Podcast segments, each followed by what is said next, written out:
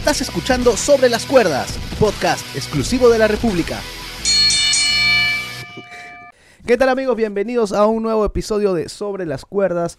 Hoy viernes 27, capítulo número 33, si no me equivoco. Eh, me acompañan aquí al frente Pedrito Ramos. ¿Cómo estás, Pedriño? Hola Julito, ¿cómo estás? Ahí, acá en la izquierda. Un saludo. Me- Pero está- por favor. Qué conciso, ¿no? Un, sa- un saludo. Un saludo para todos. Qué- Con- un saludo conciso Está nomás. bien, está bien. Un así. Precisión, ¿Cómo estás, precisión, señores. Canales? ¿Qué tal? ¿Qué tal Julio? ¿Qué tal Pedro? Buen saludo. Eh, un saludo para todos los que nos escuchen en este nuevo podcast de Sobre las El Cuerdas. programa va a ser así. Nuevo podcast, nuevo así- podcast. Así como Pedro, ¿no? ¿Te gusta la lucha libre? Sí, se acabó. Algo concreto nomás. Algo Ya está, ya. concreto. No, hoy vamos a conversar, vamos a debatir, vamos a, como siempre, eh, compartir ideas sobre los pay-per-views de WWE, sobre todo eh, esos que ya no existen, que han ido cortando, que a veces algunos los extrañamos y algunos no tanto. También un poco de cuando WWE intentó experimentar con los pay-per-views, ¿no? Hacerlos temáticos, algunos han funcionado y otros no tanto. Para mí, más no tanto que los que sí han funcionado. Así que vamos este de arranque. eh, mientras esperamos que Justin baje el celular. No, mentira. No, aprovechando que, que- que- que- que fue el señor Justin Canales el, el que propuso el tema. De arranque, Justin, ¿qué pay-per-view WWE extrañas? ¿Debería volver? Eh, a mí me, me encantaba mucho Armagedón porque era, era mayormente lo que le hacía era, era propia de SmackDown. Claro. Eh, Pasó un tiempo que dirigida por SmackDown y... Cuando hubo la separación de marcas, pues, ¿no? Cuando hubo la separación pasó de a marcas. SmackDown. Claro, porque, pero Armagedón tiene años, pues cuando estaba La Roca, Rikishi, Stone Cold, esos míticos luchadores. Pero bueno, este más recuerdo los actuales porque normalmente SmackDown nos ofrecía este luchas así t- tipo en la jaula, luchas que no así nomás no veíamos a lo largo del año. Ar- Armageddon queda marcado por Armageddon 2000. Cuando. La lucha Hell in a Cell. con esa Hell in a Cell. Que la otra semana vamos a hablar de Hell in a Esa maravillosa lucha Hell in a Esa lucha de seis Hell in a Cell, eh, Stone Cold, La Roca, Rikishi, El Undertaker, Triple H y Kurt Angle por el título de WWE. Y, y Armageddon tenía, es, tenía, tenía esto pues del, del fin del mundo, ¿no? Claro. Hasta la misma de- decoración. Hoy, en día, pues ya los pay-per-views de WWE no tienen estas escenografías que tenían antes, ¿no? No sé si es por falta de presupuesto, yo qué sé. Pero antes, por ejemplo, te caía Armageddon y en el 99, por ejemplo, habían tanques. Había, el main event, por ejemplo, fue Triple H contra Vince McMahon. Y recuerdo clarito que ellos se fueron a luchar en la entrada donde habían estos carros de guerra, tanques, ametralladoras como si fuera una guerra de fin del mundo. Y en el 2000 también. ¿Te acuerdas que habían autos destruidos? Claro. De hecho, utilizaron los autos en, en bastante de los spots. Sí, Armageddon es, es- es uno de los eventos que, eh, que se extraña, pues, porque tenía una temática. Tú, Pedro, que así que se te venga a la mente. En mi caso, yo, yo extraño los backlash de antes. Si bien es cierto hubo un backlash hace dos años atrás, creo que antes, durante la primera década del 2000, a mí me encantaba porque era, obviamente eran las revanchas de, de WrestleMania. Ujú. Pero siempre, cada vez que terminaba WrestleMania, seguía Backlash y, cada, y continuaban las rivalidades. Claro, tú sabías lo que venía y también sabías qué, qué venía antes de, de WrestleMania porque era No Way Out. Claro, exacto, ¿no? Era, era se ya había como una uniformidad. Ya había un evento conciso para antes de WrestleMania y para después de WrestleMania, pero ahora ya no. ahora ya, ya cambió ya. Sí, y bueno, nosotros que Backlash estábamos- ya no está. por Nosotros que estábamos acostumbrados a ver el Backlash en, en abril, o sea, después de WrestleMania, hubo un año que nos lo metieron pues este a mitad de año y ya Claro. no, no. Y, y, y en No Way Out, este, había luchas de del eh, Elimination Chamber.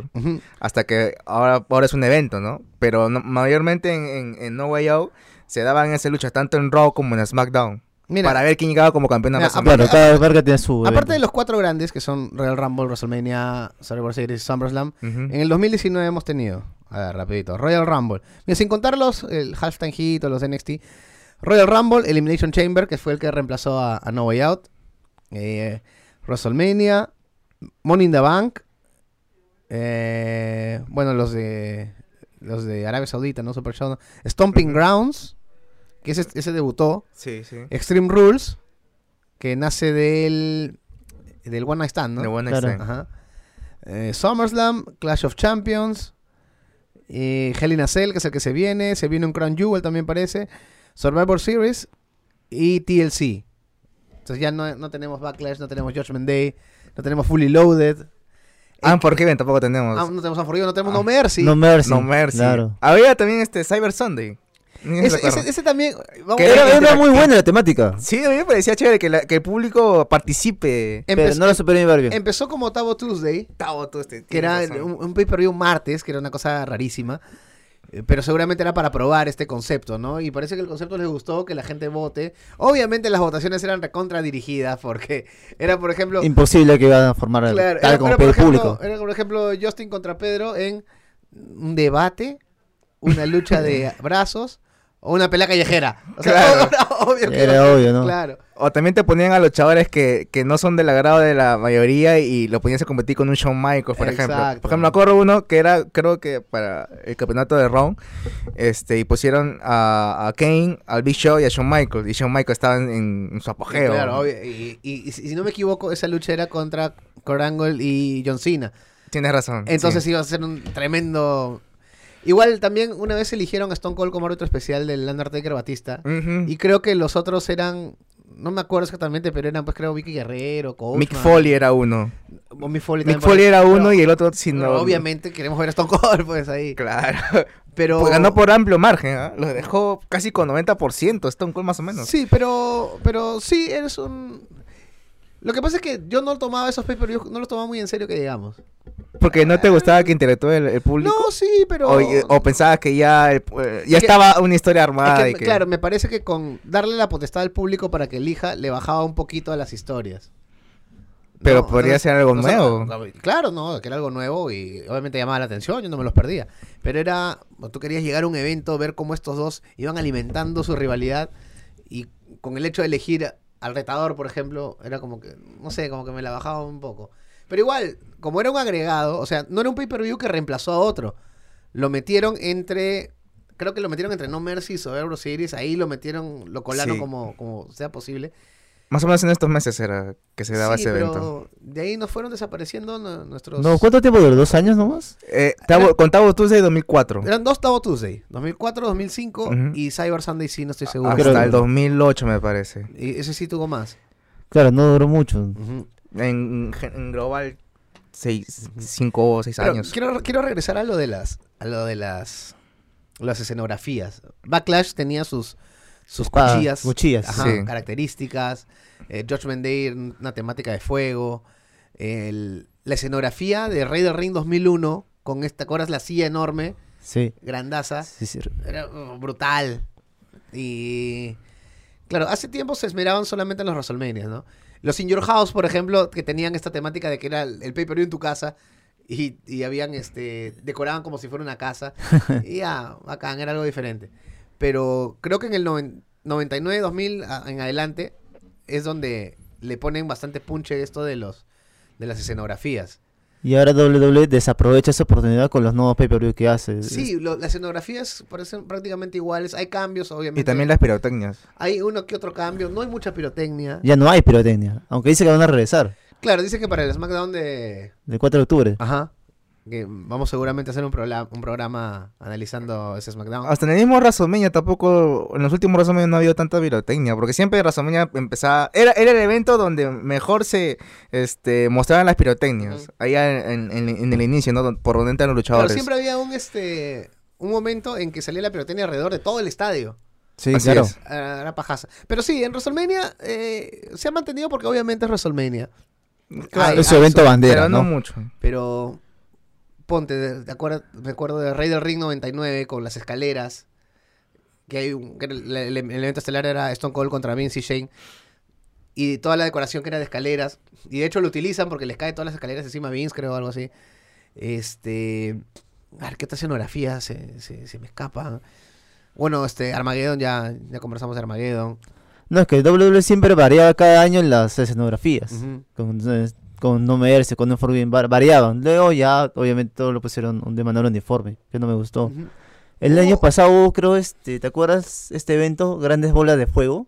Sí. Lo desperdiciaron completamente. Eh, Sí, pero yo nunca entendí el concepto ni, ¿Qué buscaban con ese pay-per-view? El, Como- el póster era una, una barbaridad también. Bueno, sí. Bueno, por algo, por algo duró solo un año, ¿no? No, no volvieron a hacer Great Balls of Fire, que yo sepa, no, No. recuerdo. No lo volvieron a hacer, pues. Y hay algunos eventos, pues, que, que, que quedaron eh, y que fueron uno solo y no se volvieron a hacer. Algunos por obvias razones como Great Balls of Fire, otros porque fueron una cosa especial, ¿no? Por ejemplo, Invasión en el 2001. Ujú. El, Invasión. el- el- el evento fue bueno. La, la escenografía me gustaba porque tenía dos entradas que al final se conectaban en una, porque tenías el equipo de la Alianza y el equipo del WWF. Pero ya no tenía sentido pues volver a hacer una invasión porque no, no No había, pues, ¿no? Era, era la coyuntura de, de ese momento. En- es en el 2001 donde nace Vengeance, que creo que ya no hay tampoco, ¿no? No, ya no hay Vengeance. No hay Tampoco Vengeance. es- pues, Este, lo que le reemplazó a Vengeance fue Night of Champions. En el 2006, me parece. No, 2007. Claro, Que tenía una escenografía. Ven- claro, Vengeance arranca en el 2001 como reemplazo de Armageddon, pero de ahí lo mandan a mitad de año y después hacen Vengeance, Night of Champions, de ahí lo cambian a Night of Champions Clash y ahora lo convierten en Clash of Champions. Que es, que es curioso, Mm, sí, pues, Clash un pay-per-view donde se tienen que defender todos los títulos cuando se supone que deberían ser en todos, pues, ¿no? O por lo menos la, la- la mayoría de campeonatos. Eh, al toque, ¿cuál extrañas tú y te gustaría que regrese como pay-per-view? Como pay-per-view, a New York Revolution. Nos Ah, nos hemos olvidado de ese nos hemos demorado Pero claro, eso inició en 2006. No, 2005. Lo que- 2005. Lo que pasa es que New Revolution 2005 llama la atención porque tiene un Elimination Chamber bien paja. Eh, para mí el mejor de todos. ¿ah? Puede, puede ser el mejor. Y, y, fue, y fue en Puerto Rico. claro, y fue en fue Puerto Puerto- Rico. Y, y el, el público le aportaba, pues, ¿no? A- Claro. Ese, a ver, si no me equivoco, era Batista, Triple H, Edge, Chris Jericho, Chris Benoit y, Y Randy Orton. Y Shawn Michaels de árbitro. Y Shawn Michaels de árbitro, exactamente.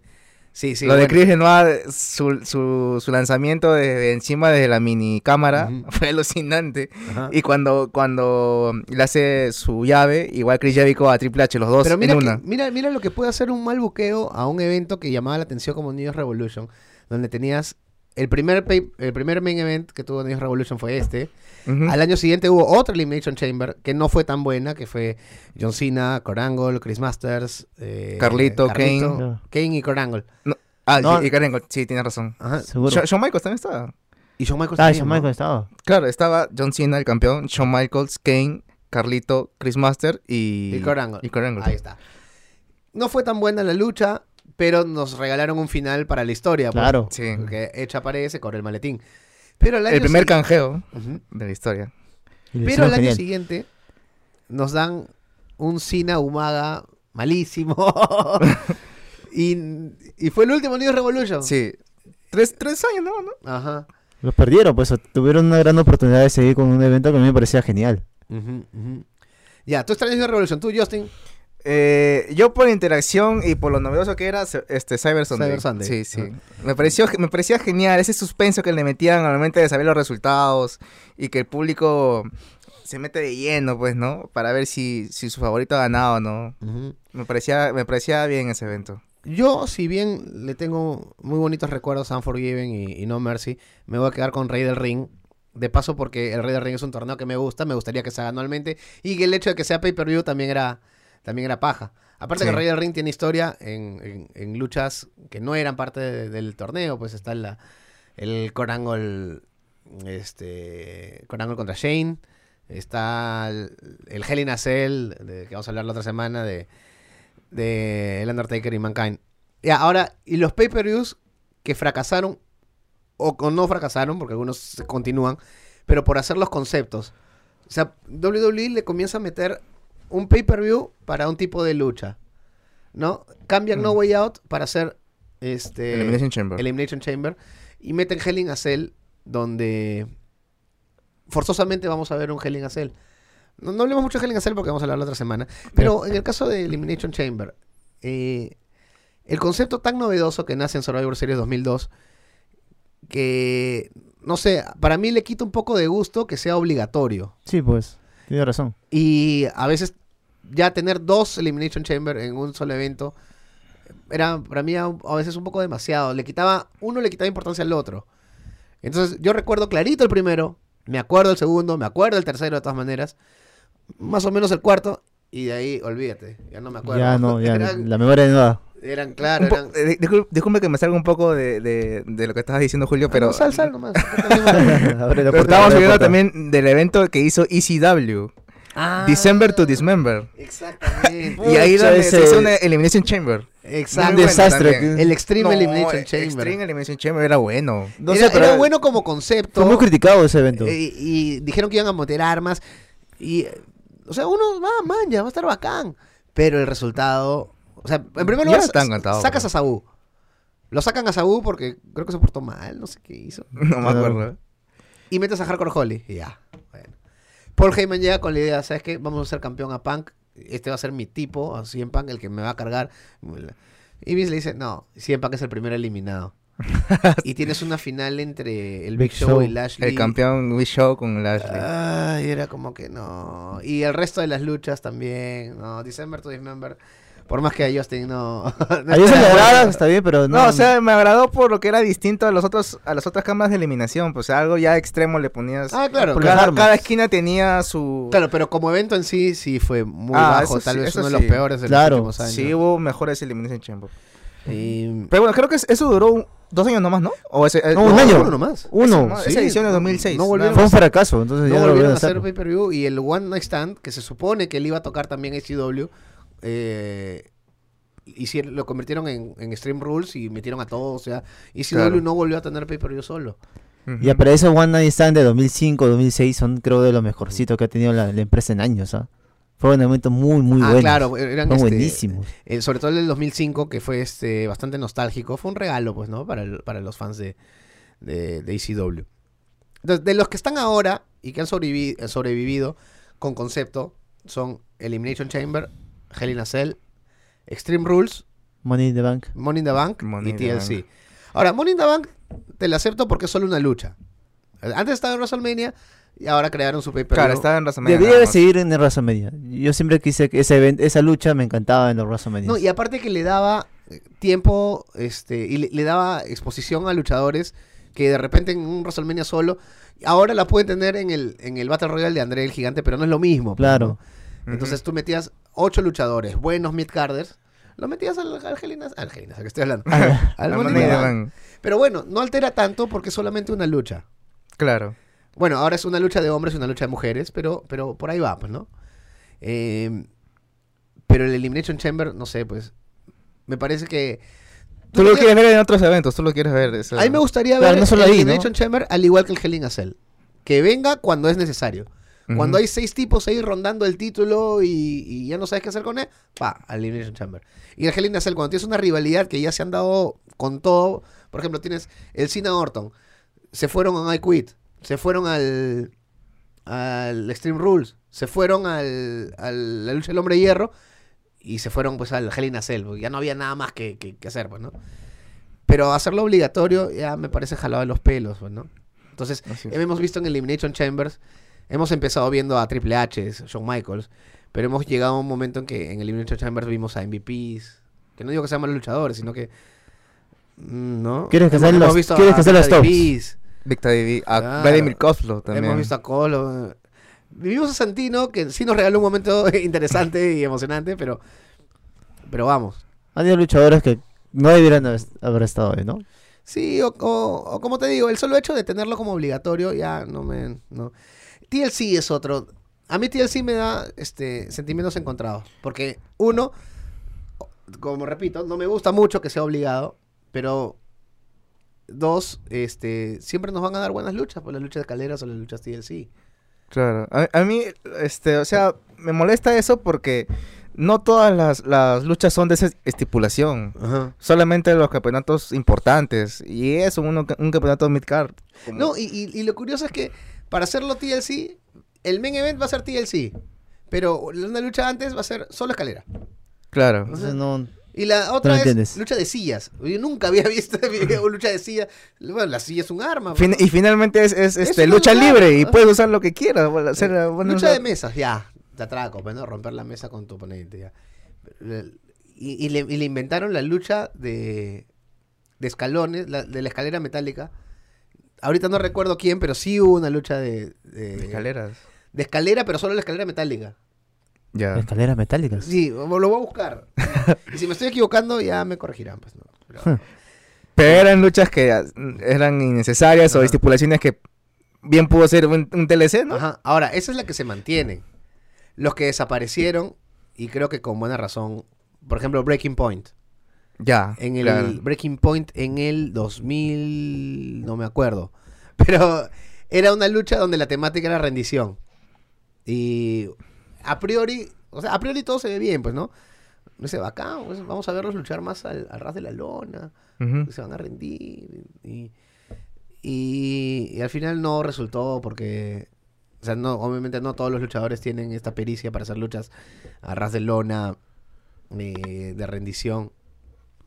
Eh, hubo una buena lucha, por ejemplo, ahí me parece que hay el, Quit match entre Orton y Cena, que ¿En cuál, en cuál en evento? Breaking Point.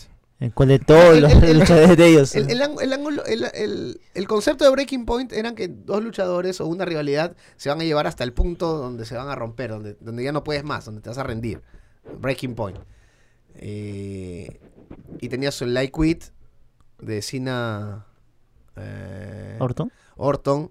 Me parece que en ese evento también hubo el, Triple H Michaels contra Legacy en, lucha de rendición, si no me equivoco.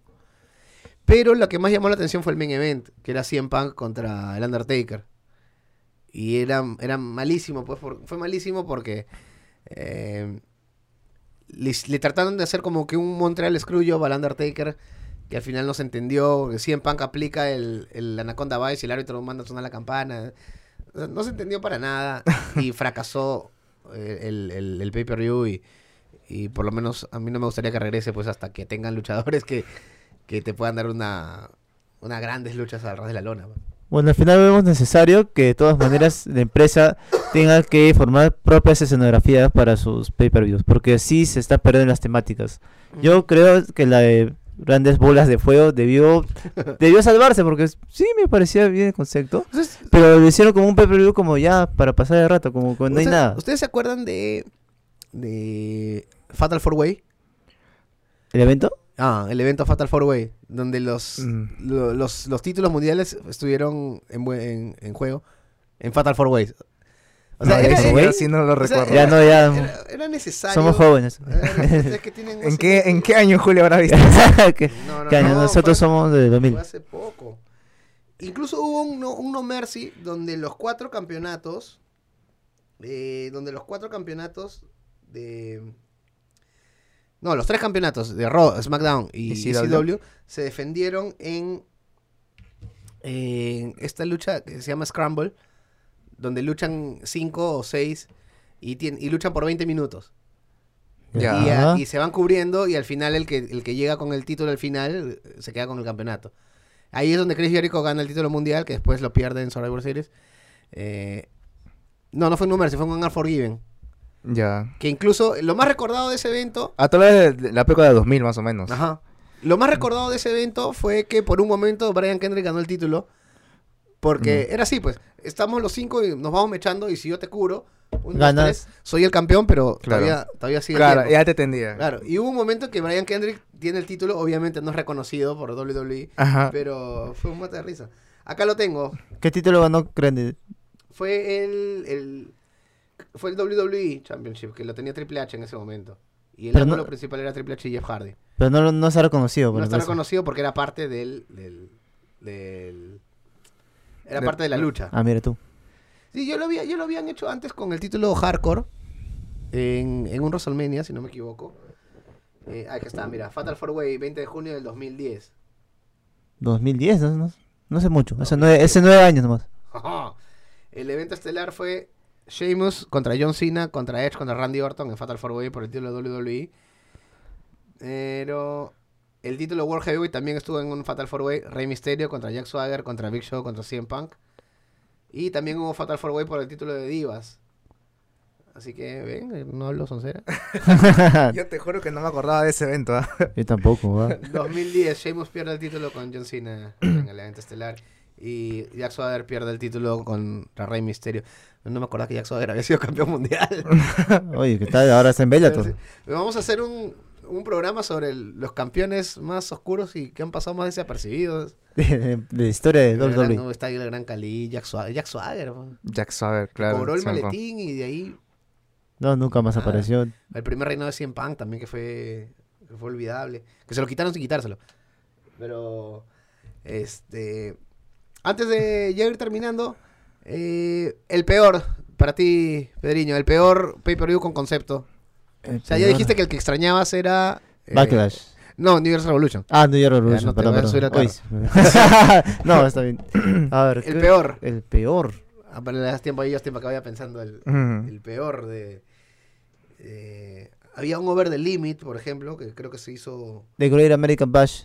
dos veces. The Great American American Bash, Bash, que, que pasó a ser. The Bash. Y, Ajá. de ahí Bash. Y de ahí desapareció. y de ahí también desapareció. Claro, también. Sí, en tu eh, caso, Justin. Hay Ah, tú, tú, dices, el- tú dices que ese es el peor. Sí, sí, lo desperdiciaron completamente. Pero ¿cuál no te gustaba el Great American Bash o el Bash? Porque el Great American Bash lo reciclan de, de WCW. Claro. Y al principio no es tan Mm. malo, bueno, porque era en esta época de que solamente era de SmackDown, pero de ahí de Bash pierde totalmente la identidad. Porque precisamente Great American Bash te celebraba pues Estados Unidos y tal, ¿no? Ujú. Pero de Bash era como que de Bash, o sea, nada más. Sí, a mí me parece el peor de todos. The Great American Bash era supuestamente más estipulación de Estados Unidos, algo así. Tenía Eh, no, su, no tanto. su escenografía Claro, era de Estados Unidos. creo El que. concepto, claro, eh, iba, iba por esa por esa onda. Es que creo que lo hacían en julio y la Ajá, independencia de. Estados Unidos es el 2 de julio. No, 4, 4, 4, de julio. 4 de julio. Entonces creo que por ahí iba ese evento. 20 28 de julio. Bueno, en mi caso, no es que diga el peor, pero el que no me provocaba así verlo, verlo, porque sabía que eran luchas normales. Bueno, desde que yo veía WWE, era No Mercy. No, no recuerdo un No Mercy que a mí me haya gustado así Eh, en ahora- demasiado. ahora te voy a enseñar varios no mercy que son buenazos. Bueno, en, en mi caso no es que sea feo, sino que simplemente no me provocaba verlo. No esperaba tanto. en No Mercy hay un hay un Stone Cold Triple H bueno, en 2000. Y bueno, ya. Yo estoy entre Breaking Point, que me parece un concepto interesante, pero no funcionó para nada. Y uno que recién ahorita me acabo de acordar, que es Bragging Rights. Bragging Rights. Bragging Rights, que era que duró solamente creo dos años y era el concepto era Raw contra SmackDown. Ya, ya, ya, ya. Y era, oye, mano, si ¿Qué ahora- tipo como un este Era un Survivor Series. Survivor Series. O sea, la Pero como una- ya un evento. Claro, o sea, siempre, siempre es interesante ver a los de Raw contra SmackDown, sobre todo porque las luchas de Bragging Rights eran de varios. Eran 8 contra 8, o sea, no eran 5-5 o 6-6, o- eran varios. Siempre es interesante ver pues a luchadores que por lo general están en ángulo, este, ponerse en un solo equipo. Pero yo digo, si ya tiene Survivor Series, y de hecho Survivor Series lo viene haciendo en los últimos años, Claro, desde la primera lucha hasta Ah. la final es Raw vs SmackDown. y ya Bragging Rights era por las puras, o sea, no, no. Creo que estoy entre esos dos. Creo que le gana a Breaking Point, porque Bragging Rights por lo menos era algo interesante, traía, pues, ¿no? Un trofeo o algo. Pero sí, Breaking Point para mí, o Fatal Four Way. No, ya, me con Breaking Point, como el... el, el El, El que peor, el que- peor que no, que sí, no el te que gustó no- para nada. el que no, de- que no debería regresar. Eh, muchachos, tenemos el Facebook de Sobre las Cuerdas. Ahí ustedes pueden colocar cuál es el pay-per-view o el concepto que más extrañan, el que no extrañan, el que debería volver, el que no debería volver. O de repente, si por ahí se les ocurre eh, un nuevo concepto, pues que se les ocurra. Y no sé, pues. O algún lucha pay-per-view que se nos haya pasado. Porque Ah, hay- claro. varios, ¿no? Siempre se nos pasan todos acá. el- el- Una coladera. y, y nuestra memoria también. Así que, eh, ya saben muchachos, pueden entrar a www.larepublica.p slash podcast. Ahí están todos los programas que la gente de la República hace con mucho cariño por todos ustedes, incluyendo sobre las cuerdas de lucha libre. La otra semana tenemos Hell in a Cell. Full Vamos- Hell in a Cell. Ajá, Full Hell in a Cell. Vamos a hacer el análisis de la previa Hell in a Cell. Vamos a hacer también, a recordar las grandes luchas Hell in a Cell y las no tan grandes de dentro de la celda infernal. Y para la otra semana seguramente todo el análisis de SmackDown que debuta en, En Fox. en Debuta en Fox. Se nos viene un mes bien cargado porque AEW también va a estrenar su programa, va a competir contra NXT La guerra de los miércoles. y las Wednesday Night. O sea, ya tenemos temas para rato. Ya, Sí, ya tenemos no está preguntándonos en el grupo este, Ya, qué ya, tema vamos a hacer. Vamos a descansar el grupo de WhatsApp. Lo hice públicamente. Yeah. Es más, vamos a tener tres programas semanales. No, no tanto. Este, gracias, Periño. Muchas gracias, Julio. Muchas gracias, Justin. Ese saludo, así como inició un saludo. Sí, seco, Se- frío, cortante. Una despedida así Es más, se tajante. despidió por ti. No, no, igual, este, siempre es un gusto hablar de lucha libre y bueno, como dice Julio, la otra semana estamos cargados con, este, luchas buenas que hemos tenido en Cell. Así es, nos escuchamos el otro miércoles. Gracias, gente. Acabas de escuchar Sobre las Cuerdas, podcast exclusivo de la República.